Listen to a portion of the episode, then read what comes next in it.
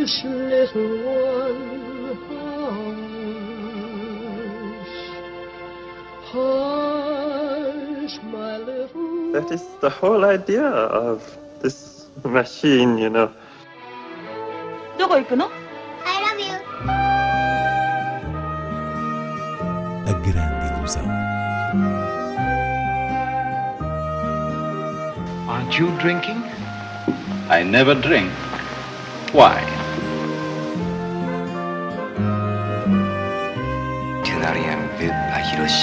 J'ai tout vu. Tout.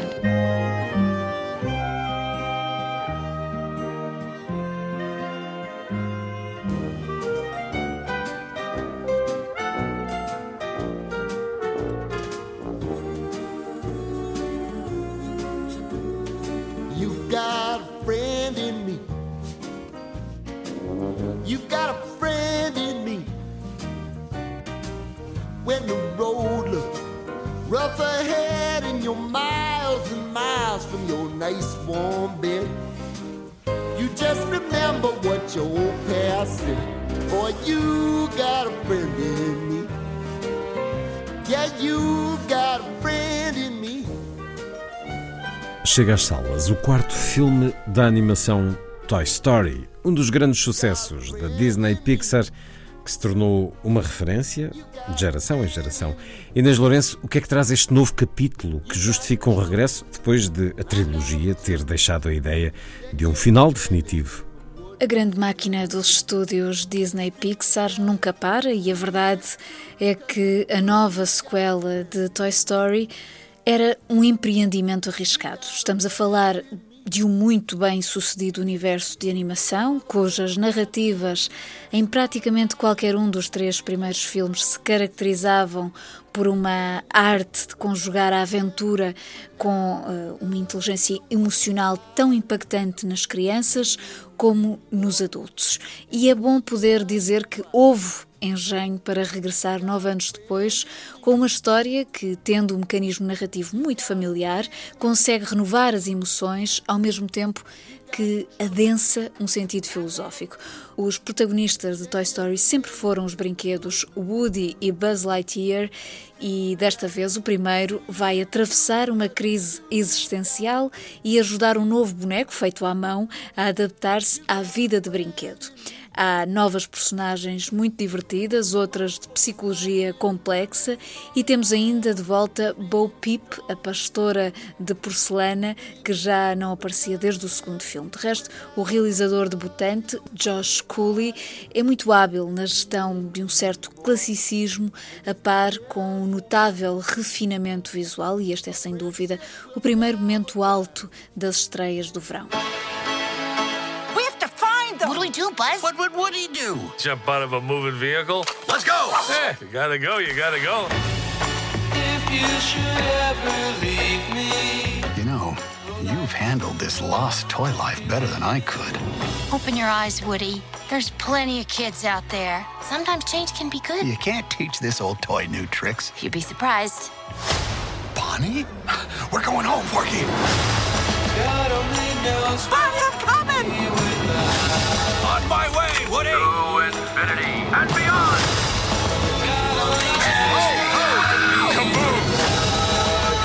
Don't let Woody leave. Kids lose their toys every day.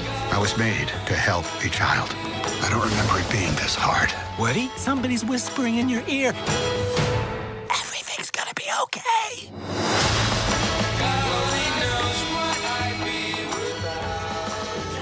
Seguimos com algumas propostas fora do circuito comercial. Começamos por Lisboa e pela mostra intitulada A Gulbenkian e o Cinema Português. É a quarta edição de um ciclo com curadoria de António Rodrigues que assenta na narrativa do relacionamento entre a Fundação e os protagonistas do cinema português ao longo dos últimos 50 anos. E num total de 15 filmes exibidos nos fins de semana de 5, 6 e 7 12, 13 e 14 de julho, o programa traz-nos, por exemplo, obras de Paulo Rocha, António Pedro Vasconcelos, Ana Atterley, Jorge Silva Melo, Luís Noronha da Costa, mas também de uma geração mais recente, os títulos A Abrir e a Fechar esta mostra. A Volta ao Mundo quando tinha 30 anos, de Aya Koretsky, e Atos de Cinema, de Jorge Cramês.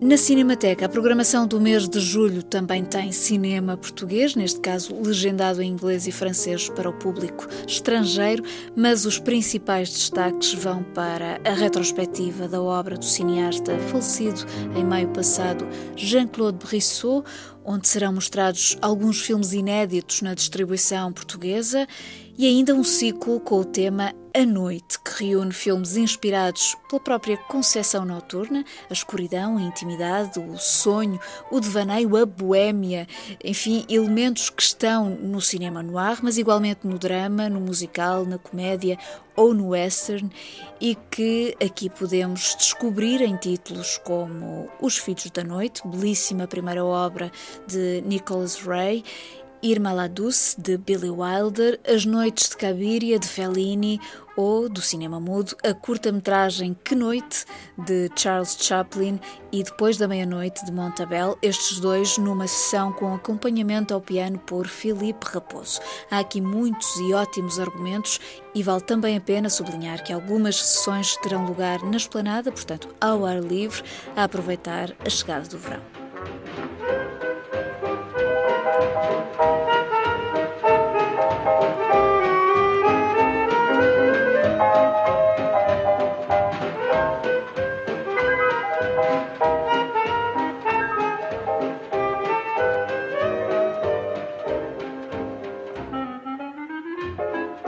Já neste fim de semana, a programação do cinema monumental continua o ciclo À Volta da Loucura, com o filme de Raul Ruiz, Três Vidas e Uma Só Morte, para além de Persona, de Ingmar Bergman.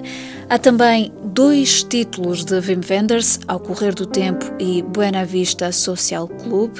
Ainda uma sessão especial de Nostalgia, de Tarkovsky, que é uma escolha de Mísia, apresentada pela própria cantora, e a habitual sessão cineclubista que se mantém no âmbito da filmografia de Fritz Lang, desta vez com o magnífico western O Rancho das Paixões, que juntou no grande ecrã Mel Ferrer, Arthur Kennedy e uma madura Marlene Dietrich, que no filme canta, como só ela, o tema Getaway Young Man. A young man is reckless and ready. A young man is handsome and vain. He's young and intense, but hasn't the sense to come in out of the rain. Get away, get away, get away, young man, get away.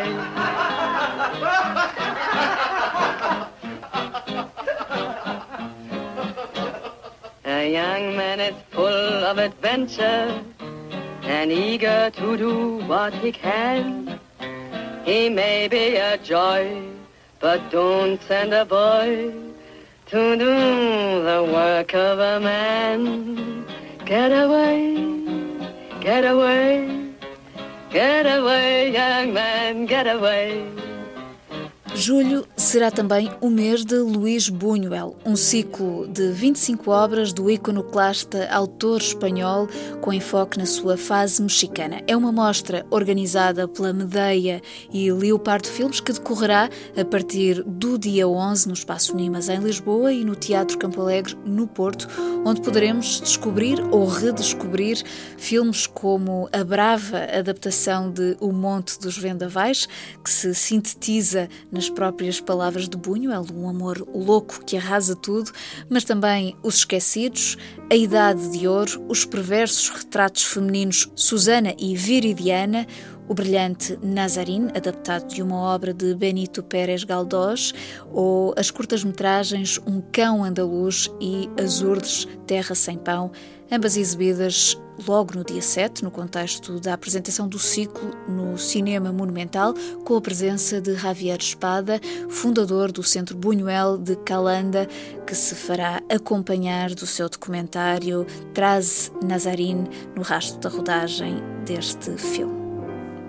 Já aqui falamos do cinema na esplanada da Cinemateca e aproveitando o início do verão, vamos olhar outras propostas de cinema ao ar livre.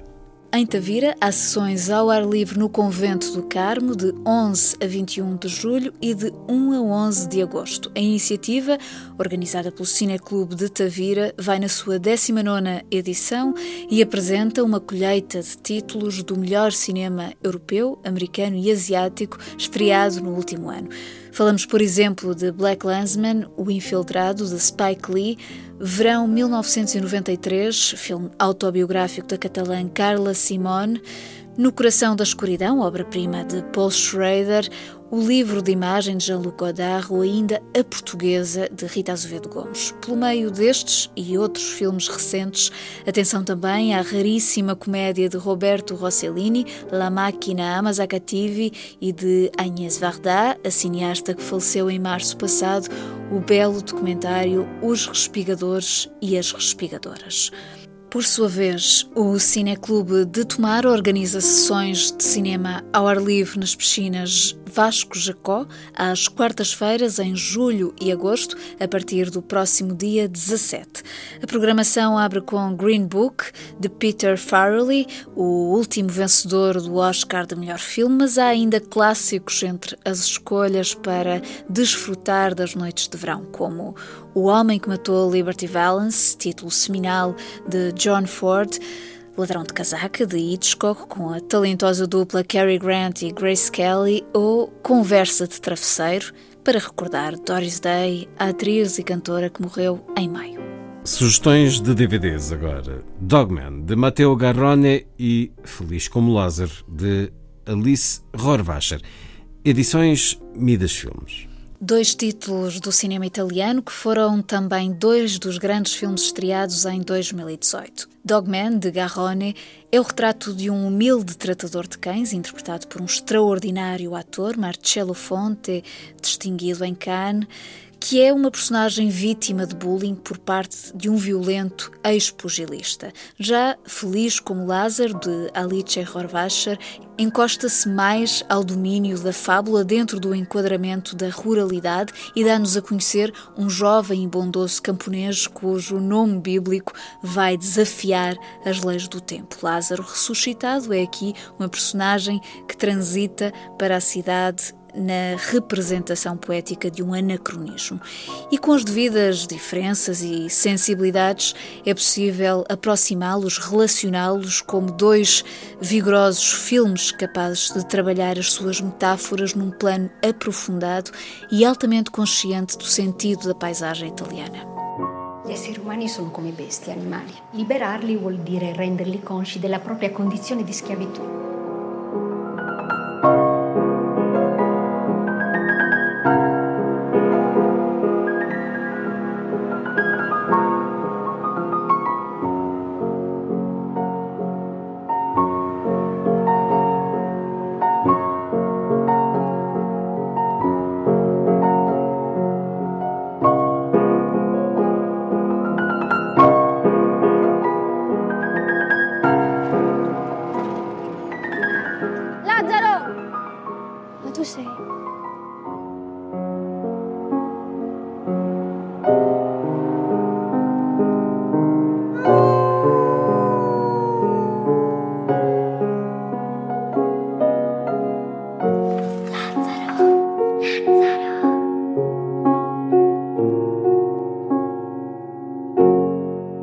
A terminar, mais uma sugestão, desta vez ensaística, sobre impressões, leituras de filmes, de José Bertolo, editado pela Documenta. Aqui está um livro para mergulhar em ideias de cinema a partir da análise comparada de filmes que contêm na sua matriz um diálogo entre o visível e o invisível, ou, grosso modo, entre o domínio físico e as expressões de fantasmagoria. E é curioso que, ao ler este conjunto de textos de José Bertolo, uma das sensações que se tem é de se estar num território de reflexão teórica, cinematográfica pura e dura, mas vigiada pelo espírito literário de Henry James, sobretudo se pensarmos no livro de contos O Altar dos Mortos e outras histórias sobrenaturais, que aliás é evocado no olhar sobre O Quarto Verde de Truffaut, que é um filme baseado nesse conto, O Altar dos Mortos. Portanto, Filmes que, mais ou menos dentro do tema do amor e da morte, são dissecados por uma escrita que segue o movimento da câmara. E nesse aspecto, é um dispositivo de pensamento muito visual, detalhado e elegante.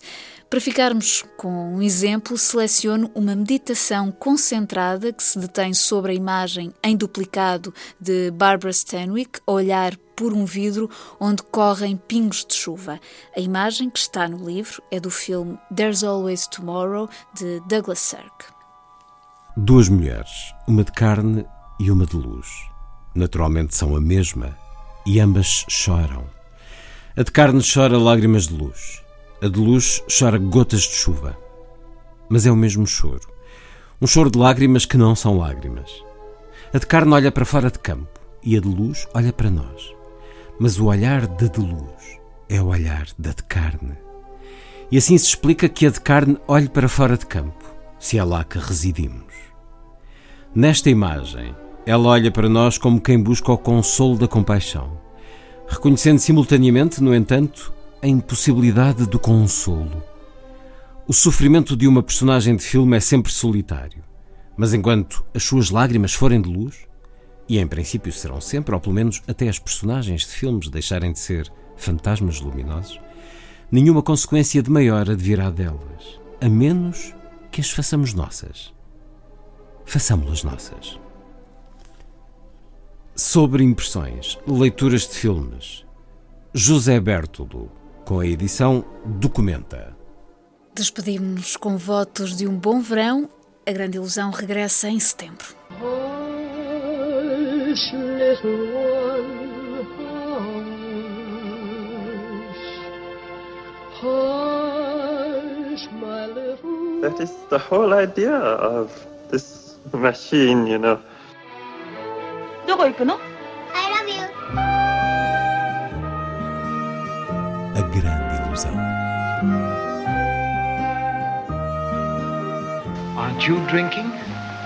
I never drink. Why? Tu n'as rien vu à Hiroshima. J'ai tout vu. Tout.